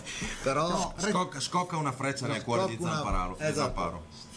Fai una, una rettifica all'arco no? Mettiamola era un una po', rettifichina, eh, non c'è siamo- problemi. siamo- Comunque ragazzi, complimenti Zamparo- anche a Luca perché è entrato bene. assolutamente Ha fatto un'annata straordinaria, poi Zamparo ragazzi di un carico come non avete Doppia detto. cifra, eh, signori, per la cronaca. e salutiamo anche suo padre che ci guarda sempre È vero, è vero. Dai, papà Zamparo grazie ci ha sempre guardato sempre anche scritto C'è scritto, eh, ci schi- schiaccia il pollicione del mi piace. lo, lo salutiamo Numero uno. peccato avevo pronosticato un 1-2 non so se si riferiva forse a Bari, a Bari Ternana Sì. che- vabbè. no il Novare è pari alle altre sappiamo che ha in attacco poi che sia meno forte delle altre due ok ma è nelle prime quattro domani Ma- analizzo come gioca assolutamente cioè non l'ha assolutamente Una- una sminuito Novara, eh. semifinale è solo da rispettare, basta, basta. basta dire Gonzales noi ce, lo, Esatto. ricor- ce lo ricordiamo Hanno Buzzegoli, Gonzales. Buzzegoli, Sbraga no no ma il Novara è una squadra assolutamente di, di- di prima fascia eh, però ripeto tra Bari e Carrarese sono Per assurdo aveva fatto un campionato mediocre Esatto, per esatto. le loro potenzialità ed erano ottavi. Però a quanto pare il problema adesso bisogna essere informati adesso. Esatto. Eh, non è un altro mondo. Cioè, E quello quindi visto in campionato adesso Questi hanno vinto in fuori casa due volte. conta molto relativamente nel senso che Ah, no. eh, Ah, bellissimo qua. Tra l'altro volevo dire a Luca Zamparo di, di mandare un saluto scritto su Face Rage al Bomber, visto che fra Bomber. No, beh, lui è bomber nero, io sono quello finto. Hai capito? Quello che mi importa. Questo qua è filmato, tra l'altro, grazie Mirko per avercelo messo, che mh, dimostra appunto l'amore per i tifosi che mh, hanno aspettato la squadra, credo anche per 40 minuti, un'oretta sotto la randa del sole. Tutti rigorosamente con la mascherina, forse ci sarà stato qualcuno che l'aveva nel mento, ma guardate anche questo ragazzo, cioè hanno tutti la mascherina, quindi non state a rompere le scatole e hanno aspettato la, la Reggiana, l'hanno salutata, hanno acceso torce e fumogeni, dopodiché cosa hanno detto? Andiamo a casa a vederci la partita, quindi questo dimostra ancora una volta che la tifoseria di Reggio Emilia ha un rispetto Number one. per la società, per la, la città stessa, per le regole, perché ah, ricordiamo che anche la società, guardate anche questo ragazzo, ha la mascherina, cioè, ma non per il fumogeno, ma perché tutti ce l'avevamo. E anche la società potrebbe anche prendere una multa per una cosa del genere, quindi eh, riscontriamo nei, nei tifosi della Reggiana un rispetto incredibile, no? Eh, soprattutto nei gruppi organizzati. eh. Assolutamente, assolutamente sì. Eh, mi dispiace per il mio Potenza, adesso Forza Reggiana, Vito, grazie Vito. Salutiamo Vito da Potenza, Io ci devo dispiace. dire, la squadra comunque ha fatto bella figura. Ne ho viste delle peggio alla grande Reggio Potenza. Tra l'altro a me, soprattutto, ma credo anche a voi, ci dispiace molto per il Potenza per le situazioni che andrà ad affrontare Sì, nei prossimi- nelle prossime settimane. Eh, consci del fatto che io preferirei vedere 24 squadre di Potenza piuttosto che altre squadre Juve B, Firenze B. No, no, Eh, è basta. imbarazzante, No. imbarazzante. Non parliamo del Viva. Under 23 gioca under, under, under 29 dovrebbero ma, chiamare. eh, io faccio la media d'età che hanno 30 anni loro. Vabbè, ne evitiamo. Eh, no, poi eh, non trovo più un messaggio, ci hanno scritto anche da Taranto, ci salutavano, dice, ci facevano gli auguri, Grande, c'è il bar in balle, quindi ci fanno gli auguri anche da Taranto, che salutiamo, soprattutto un'altra piazza che è, è assurda, è incredibile, che c'è da tanti anni in Serie D, che è proprio il Taranto, perché Beh, ha- pazzesco, una una piazza, piazza che non ci esiste- fa non esiste- 10-15 mila persone in Serie non D è- non le esiste proprio in Serie D. E sono tanti, tanti anni che. Veramente naviga tra la Serie D e la, e la Serie C. Ci sono delle piazze incredibili anche Foggia. Tra l'altro una bellissima tifoseria, quindi sal- salutiamo tutti gli amici di Taranto che ci stanno guardando. E eh, eh, lancio anche un appello perché eh, dopo Lillo Gasperi è venuto su da me in sala speaker a fine partita, a, no, a metà a inizio partita. E mi ha detto Gabri se riesci di alla gente di non battermi sul pullman perché è un pullman da 400.000 Hai euro pim pom pam pim pom Eh, quindi eh, sì. se riuscite ragazzi cerchiamo anche di fare Sarebbe questo meglio tenerlo sano. Ecco, non date i pugni al pullman quando passa, salutate i ragazzi, fate un urlo, però pensate a Lillo Gaspari Eh, che è il pullman da esatto. 500.000 euro con di Bognon. Senso. non è molto Ecco, effettivamente. grande bomberiori così dal nulla Così, ci, buttato lì. dicono così ma con la Carraresi siamo ancora gemellati ufficialmente direi No, di no assolutamente no, c'è Anche rimasta se- un'amicizia, in tanti- rispetto. ovviamente in tanti si Dopo, conoscono dopo 30 e- anni di, di- di gemellaggio è logico che qualche amicizia sia le rimasta. amicizie ci sono tra Il tantissimi bomber andava a Donna anni, Carrara, anni, sono anni che ha fatto una vita Donna a Carrara, lo Sì, conoscono ah, tutti. Però la prossima puntata vi sveleremo delle sì, cose. sì, sì, della vita segreta del Dopo ti telefona mia moglie. Salutiamo la moglie del bomber. esatto esatto no però, ma Carrara è... sono tante volte tante avventure Io quindi- spero che passi la Carrarese più che il Bari. Eh, Cioè, guarda, sarebbe veramente una finale bella da un, lato- da un certo punto di Sì. vista perché comunque due squadre che sono tanti anni che lottano No, ho sempre, sempre, sempre vissuto dei, dei campionati ba- abbastanza balordi ultimamente la Carrarese, invece Esatto, esatto, eh, esatto. ha delle situazioni di- di- difficili, adesso trovarsi lì eh, sarebbe una, una bella finale. Dopo sul campo ovviamente sarebbe altrettanto bella perché ripeto sono due squadre che secondo me giocano veramente bene. Ma intanto pensiamo, pensiamo a Manuel. Assolutamente. pensiamo al Novara. Allora Ma c'è eh, Gigi Friggeri che ci scrive Gabri non ti ho sentito a Montecchio ma perché la Reggiana non ha fatto gol? Le formazioni e quei furbi della RAI non le hanno messe cioè sono arrivate dopo perché non so se lo sapete ma le voci dei corridoi dicono che la partita è iniziata appena dopo perché c'era una partita in diretta su Rai Sport Sì. e hanno aspettato infatti io ero un po' preoccupato perché guardavo da Rai Sport e c'era eh, Cosenza Perugia in Serie B Ah, è in andato Serie B. 5 minuti di recupero E infatti non finì, erano già le 20.44, c'era ancora Eh, ma la Cosenza professionalità di tutto rispetto per Cosenza Perugia, ma io mi sono tenuto ho detto ragazzi mi raccomando non sbagliamo la, la partita dei playoff volevo fare la formazione quando la Reggiana scendeva in campo invece se la sono ascoltata mi hanno detto i giocatori nel tunnel perché devono con queste nuove regole devono essere 5 minuti prima sotto il tunnel e quindi tanto saluto Somma che prima, Vabbè, prima della partita lo abbiamo già salutato. prima della Eh, partita gli Ma insomma, eh, ma che- come mai c'era così tanto con la Reggiana? Cioè, non, è, non è Beh, dice io- dritta. diciamo che io- Cioè, la- diciamo che il buon rapporto con Somma nasce sempre da, da quel famoso Reggiana Arezzo 5-0 per l'Arezzo quando cambiò il portiere. il portiere su era- 6 a 0. che era Pagotto. Sì, e- sì, sì, su 6 a 0. e Beh, cambiò quella- il portiere. giusto dimostra per- l'intelligenza della Esatto, persona. Da lì diciamo che Ho Somma capito, Reggio è sempre capito, stato visto in maniera amorevole. E dopo da lì è sempre stato tutto in discesa. Il nostro amore verso Somma. Io, io- io che ho la possibilità di andare allo stadio e li ho visti, insomma, prima della partita, ecco, tra l'altro Mirko ci fa vedere i tanti ragazzi che hanno comprato la maglia del- di, di Davide, questa qua di da- Mark Lendas, dall'ombrellone. e che sono, che culo, sono al mare con un bombolone. Eh, beh, infatti non sta Make- make and weather. make and weather. And weather. E vi posso dire, garantire che, ecco, Ecco, è eh. grande Davide, questo è un fisico. Tra l'altro, se andate sulla sua pagina ma è un Facebook, modello da- lui. Davide Dado Turrisi, lo vedrete sempre con delle gnocche paurose che chiaramente io, no, no, non no. presenta mai ai suoi amici, di questo ne renderemo conto. se fosse os- cioè se fosse venderà, fisso qua venderà, venderà uno 2000, share, 2000 maglie in meno. Sì, Ci assolutamente. siamo noi purtroppo. Comunque io voglio raccontarvi questo siparietto che prima di- dell'inizio della partita sono andato dal ragazzo che è di Reggio, che, che è un grande, che fa Eleven Sport, che tra l'altro è molto bravo secondo me, e mi ha detto Gabri, come al solito non voglio sentire la mia voce se nel caso fa con la Reggiana, gli ho detto no, non ti preoccupare, quindi anche amichevole, no? Dopo sono passato da quelli della Rai, gli ho detto non posso non dirgli niente, gli ho detto signori mi raccomando, eh, oggi un pochino per la Reggiana, non dico tanto, però insomma si sono messi a ridere, mi hanno guardato come se fossi un demente e io me ne sono andato via però contento della mia battuta. quindi- E quello un po' che gli avrebbero voluto dire tutti. Sì, alla educatamente li ho mandati a quel paese, però insomma, vi Cioè, salutiamo. Somma comunque ha passato dei momenti strani a Firenze. Vabbè, Rincorso. ha, fatto, ha fatto alla svelta entrare dentro lo stadio. Vabbè, no, ma adesso andiamo. Sì. Se ne ricorderà chi c'era. Grande, Va bene, grande. allora qua c'è un messaggio che c'è, bisogno del nostro aiuto, insomma, ci chiedono il nostro aiuto, noi quello che possiamo lo facciamo volentieri. Allora dice ciao ragazzi, ho bisogno del vostro aiuto. Sabato devo partire per le vacanze in Salento, 1000 km. In caso di eventuale finale il mio piano sarebbe quello di tornare in giornata mercoledì e rientrare nuovamente dopo la partita. Convincete la mia compagna Giulia ad attuare il mio piano diabolico senza ripercussioni, Stefano. A Allora, parte che Le sì, ripercussioni non le garantiamo. allora, però Oh, anche ai Insomma. chilometri di, di mondi. Vacca, contiamo.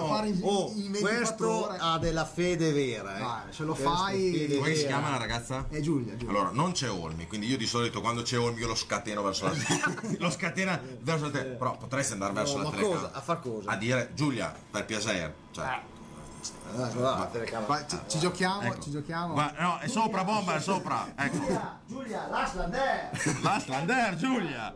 Grande bomber, bravo. Non mi imbina, vuoti in navetta. No. Bravo bomber, così si fa. Di solito scateno Olmi, ma No, anche- è giusto, giusto, ma eh, sarebbe tra l'altro un gesto talmente eroico che io non priverei mai la, della persona a cui sono a casa di, di- di- cioè non lo priverei mai una cosa del genere, insomma è un gesto talmente folle ma allo stesso tempo eroico che Però ragazzi dipende. Se Vabbè, vanno se in ferie. noi- vabbè, noi prendiamo le parti spudorate del tifoso. Se vanno in ferie succede. oh. Diciamo che La ognuno, prima- ognuno a casa sua Diciamo sa che prima casa sua. primo terra a Milano Marittima, Sì, ecco, prima Giulio, dire. dai, so spaccar mia, eh. No. per una volta. Andiamo in B una volta ogni, ogni 22 anni, Via Stai, 30 via so- Stai. se, veloce. se, se lo fa, se glielo lasci fare, vi invitiamo in trasmissione perché è Esatto, una roba sì, così da sì, raccontare. Sì, assolutamente. Quindi- Assolutamente, Anche perché deve raccontare il viaggio. I 3000 km. Che poi l'andata ci sta, ma il ritorno si Eh, va male è e lì. dopo lì è, è lungo. eh. Però se lo fai davvero, guarda, siete invitati tutti Eh, però noi ne abbiamo affrontate di quelle in pugno perché andavamo, però poi il ritorno a tornare. Eh, il ritorno era lungo. Eh. Giovanni Giglioli, io se andiamo in finale sono a 2500 metri, speriamo di vederla lo stesso, ma eh, bisogna vedere le, le teletricolore se ha la potenza, no, più che altro anche Sport Eleven nel caso, cioè, Se c'è un buon ripetitore e, se funziona, e soprattutto se funziona. Si mette lui là sulla cima. Ma io mi chiedo, ma ragazzi, ma perché è andato a 2500 metri se sapete che forse potremmo... Io va. Sì, però onestamente ragazzi è il campionato più lungo della storia. Cioè, se non hanno mai vacanze il Stiamo 22 di luglio, allora noi no, dobbiamo va bene. fare un eventuale finale il Vinte Dudloi, che normalmente era la prima amichevole estiva. Esatto, iniziava, era appena iniziato il ritiro. Appena iniziato il ritiro, ragazzi. Comunque Giulia, mi raccomando, fai a Moten, come diceva mia nonna, e... No, dai, lascialo, lascialo, lascia andare, andare, povero guarda. ragazzi. Fagli fare sti 3000 Ma km. sì, L'ultima gioia che abbiamo vissuto è la C2, la vittoria del campionato in C2, eh, parliamo di anni, eh, quindi insomma... Poi innanzitutto non dobbiamo mettere avanti, si sa mai, perché magari, Esatto, magari esatto. può essere che sussiste il problema. esatto. Però se sussiste, insomma dai, ne vale la pena. noi, noi prendiamo le, le difese del tifoso. Anche perché poi dopo deve promettere di tornare. Perché sai, viene su, succede che succede Oh, però- positivo. Torna giù perché è ebbro di, di gioia, Esatto. gira, Esatto, metti che dopo, E dopo siamo torna sicuri che sotto di torni- dopo. siamo sicuri che torni giù dopo Oh, andare a nella, giù. nella bella esatto. sfacchina perché allo stadio Io sai, fossi lui andrei in treno, io andrei in treno. Lo farei. stadio non si entra per il momento, quindi è una bella sfacchinata, però è tanto cuore. Però me la andare so, me la tornare sopra, me la andare so a per l'amorosa e me la tornare so, oh, 4.000 km. Io- Comunque la fanno vedere, perché la finale la fanno vedere. Se fa questo viaggio qua, giuro che il contatto alla Reggiana gli chiedo una maglietta. Sì, Sì, sì, beh, beh, sai, sicuramente cioè, qualcosa bisogna riconoscerglielo. So, O ti offro da bere io perché a un certo punto. Ah, sicuro, la birra è garantita. Allora, eh, tra l'altro, eh, non abbiamo detto nulla del nostro sfondo. Ah, è un, è un libro. Eh, abbiamo- sta, ormai sta finendo la trasmissione, ma eh, dobbiamo dire che grande Mirko ci ha messo uno sfondo bellissimo. Sì, che se non ci spostiamo si vede. Esatto, guarda, vedete Si che dovrebbe vedere, è un libro. è a forma di libro. L'ho scoperto io perché Mirko fa, ma ti ho messo uno sfondo. Ho detto, Beh, è un libro con lei. Sì, è un libro, hai ragione. Vedete che è un bel libro, quindi voltiamo pagina anche oggi. No, Però vedere quel libro lì mi, mi fa nostalgia. Come ha detto il buon Mirko prima, stiamo scrivendo la storia. Tra l'altro, tra, tra l'altro qua io c'ho La Varone. dovevo dire Mirko. Io, io qua ho Varone, in teoria se volessi va- lo posso scaccolare dove è Varone. Lo sbra- sta Grande sbrando. Puma. Esatto, esatto. Beh, ma vedi, cioè, guarda, guarda dentro la, la curva, lo stadio No, pieno. ragazzi, ma cioè, a parte che mm, io voglio ringraziare, Una ma la- tristezza, l'avremmo fatto, l'avremmo fatto la prossima settimana con una delle ultime puntate di Tele Tricolore di, di Severima Giusti, perché insomma anche noi siamo andati in vacanza. Sì, diciamo, cioè, diciamo, siamo stati fermi un bel po', quindi non è che siamo stanchi, però insomma. Però insomma con la chiusura della radio di K-Rock anche noi abbiamo trovato casa in Tele Tricolore, siamo un po' come la Reggiana, in questo momento non abbiamo campo d'allenamento, ci stiamo, eh, ci stiamo così... Stiamo usufruendo eh, del, sì, del servizio Tele Tricolore che noi ringraziamo perché come al gentile, solito... della gentile concessione, concessione. se no saremmo in qualche scantinato. sicuramente Esatto. faremmo, lo, faremmo lo stesso come i vecchi tempi, però insomma, diciamo che qua abbiamo. Anche perché c'è stato qualcuno che ha detto: Ma non è che vi chiedono, vi dicono di dire qualcosa, noi siamo liberi di dire quello che vogliamo. Questo è il bello del programma. E Mazzoni ha capito che se ci vuole qua, o comunque se ci manda in trasmissione, Ma educatamente. si, si vede anche dalle stupidate che è stato fuori. Ma è bello per No, perché se ci dicessero di dire queste cose sarebbe grave. Sarebbe grave la cosa. Noi siamo dei ignorantoni, dei contadini, dobbiamo fare.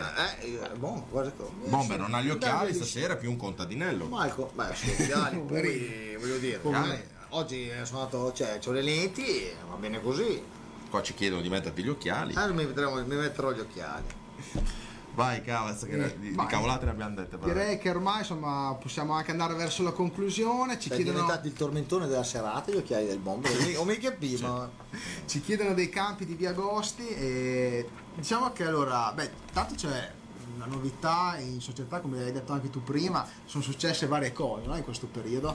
Quindi eh, c'è stato un nuovo responsabile del settore giovanile, eh, i campi di Via Agosti saranno eh, la, nuova sede del, del settore giovanile interamente dedicato al settore giovanile, la sede è anche di Via Mogadiscio ritornerà della Reggiana, insomma Bel eh, lavoro.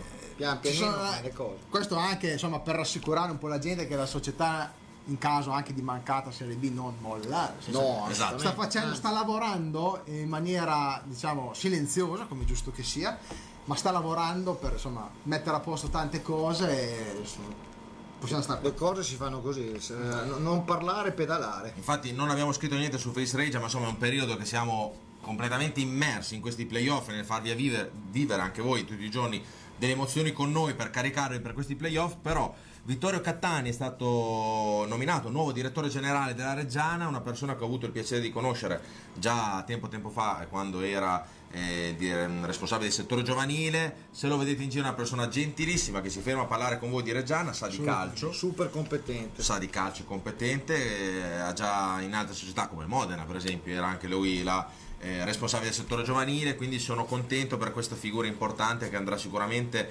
ad aiutare le tante persone che lavorano in Reggiana Calcio. Detto questo, come sapete, non abbiamo ancora ringraziato i soci di Reggiana che hanno riformato la società quando siamo falliti a causa dei due mica normali. Quando siamo partiti dalla Serie D c'erano anche tre soci che in questo ultimo periodo, in questo consiglio di amministrazione che hanno fatto hanno lasciato la Reggiana perché giustamente insomma eh, le esigenze anche cambiano Eh, e Diciamo che dopo questo periodo trovare gente che investe nel calcio ci vuole veramente Sì. da togliersi il cappello. Che comunque ringraziamo perché hanno No, contribuito a far ripartire l'ingranaggio, la squadra e tutto quanto. Quelli assieme a Quitavalli, il Conad e tutto il resto. esatto adesso Quindi- qua non ho i nomi per non farne uno perché No, uno ma lo tutti conosco quelli che hanno insomma, fatto ripartire Reggiana adesso se è così è, è partita da là.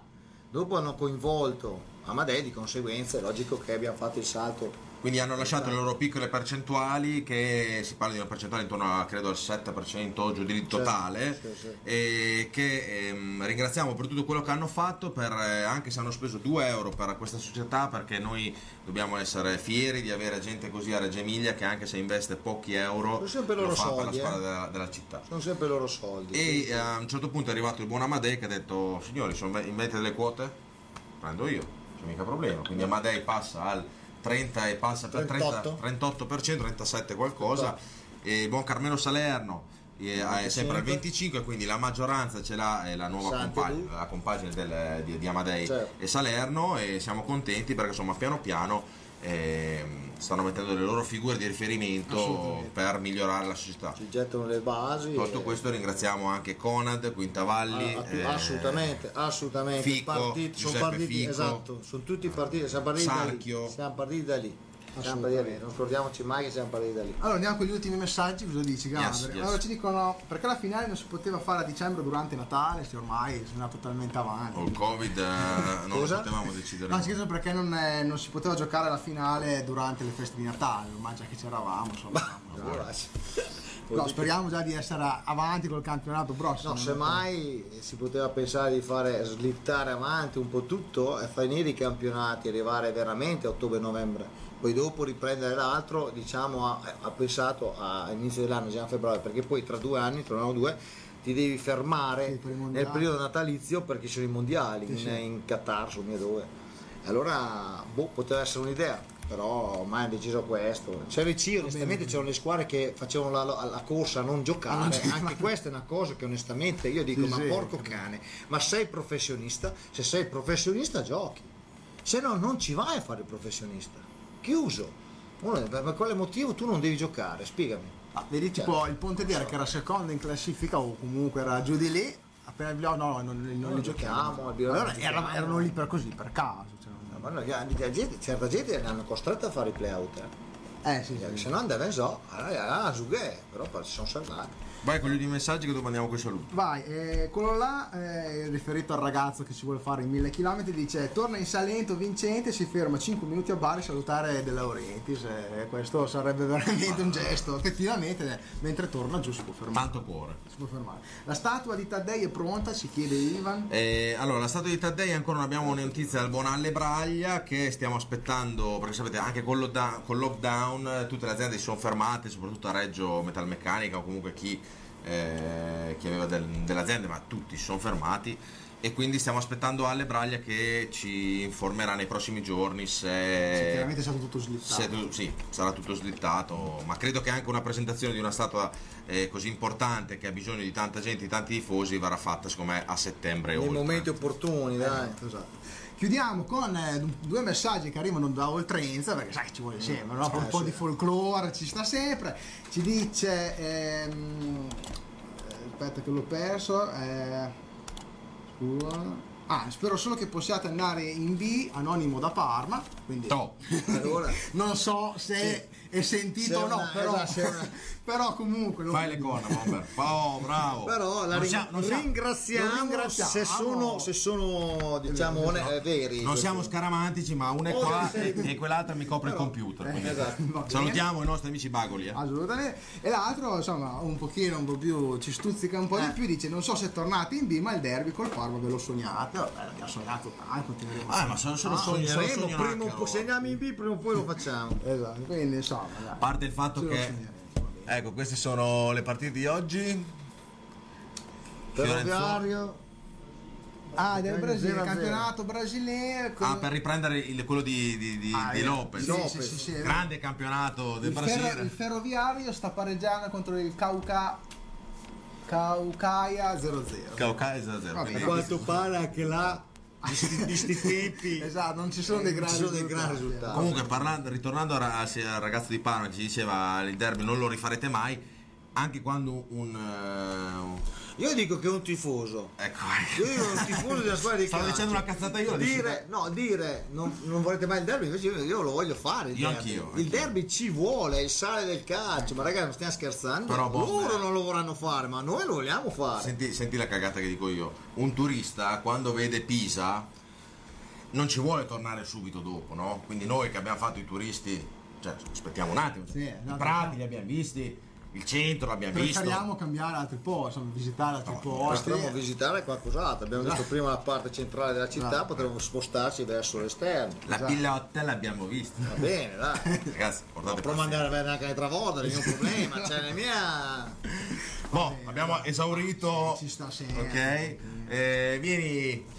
Davide che chiudiamo la trasmissione con te che ci ha aspettato fino all'ultimo, quindi grande. Non ho visto la pagina Facebook quanti mi piace ha raggiunto. Allora, in realtà Gabri erano 1003 Ok. e siamo, siamo andati a 1407. Oh, là. Allora, facciamo così, arriviamo a ecco la 1500. pagina, guarda, potete Questa è la pagina Mark Landers. Che ha giocato nella Reggiana. sì. Proprio dovete scrivere su Facebook. Mark Landers che ha giocato nella Reggiana. Niente al perna.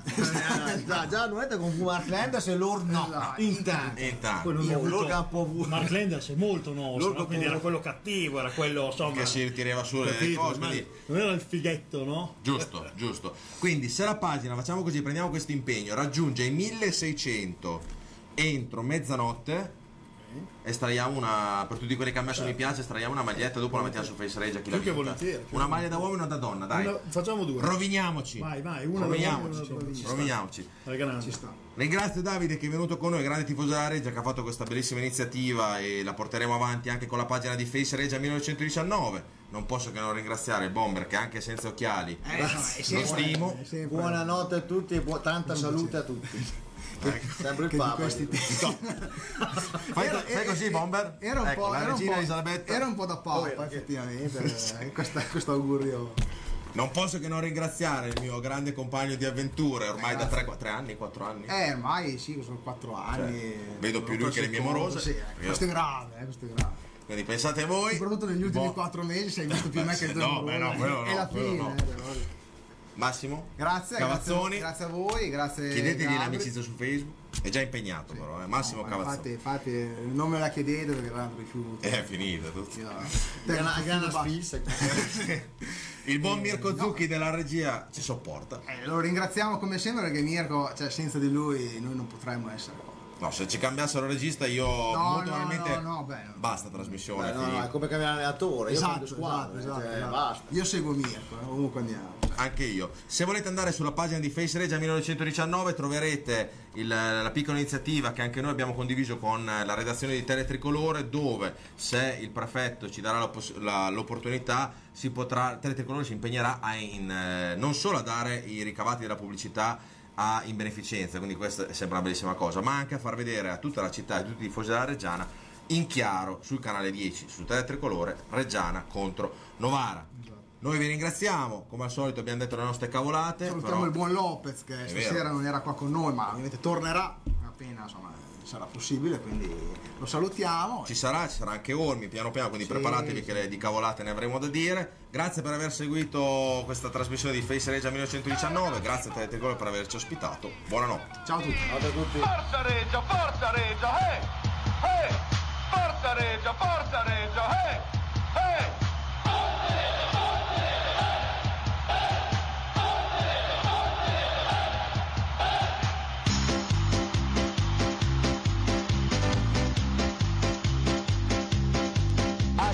Cireggiana c'è la mia squadra, c'è la mia fede che batte dentro il cuore, noi sempre insieme restiamo uniti e tu lo sai non ti lasceremo mai, la nostra voce sempre granata che vive per questa nostra grande squadra, siamo di Reggio, siamo i più forti, ti seguiremo ovunque tu andrai. Ale Reggiana,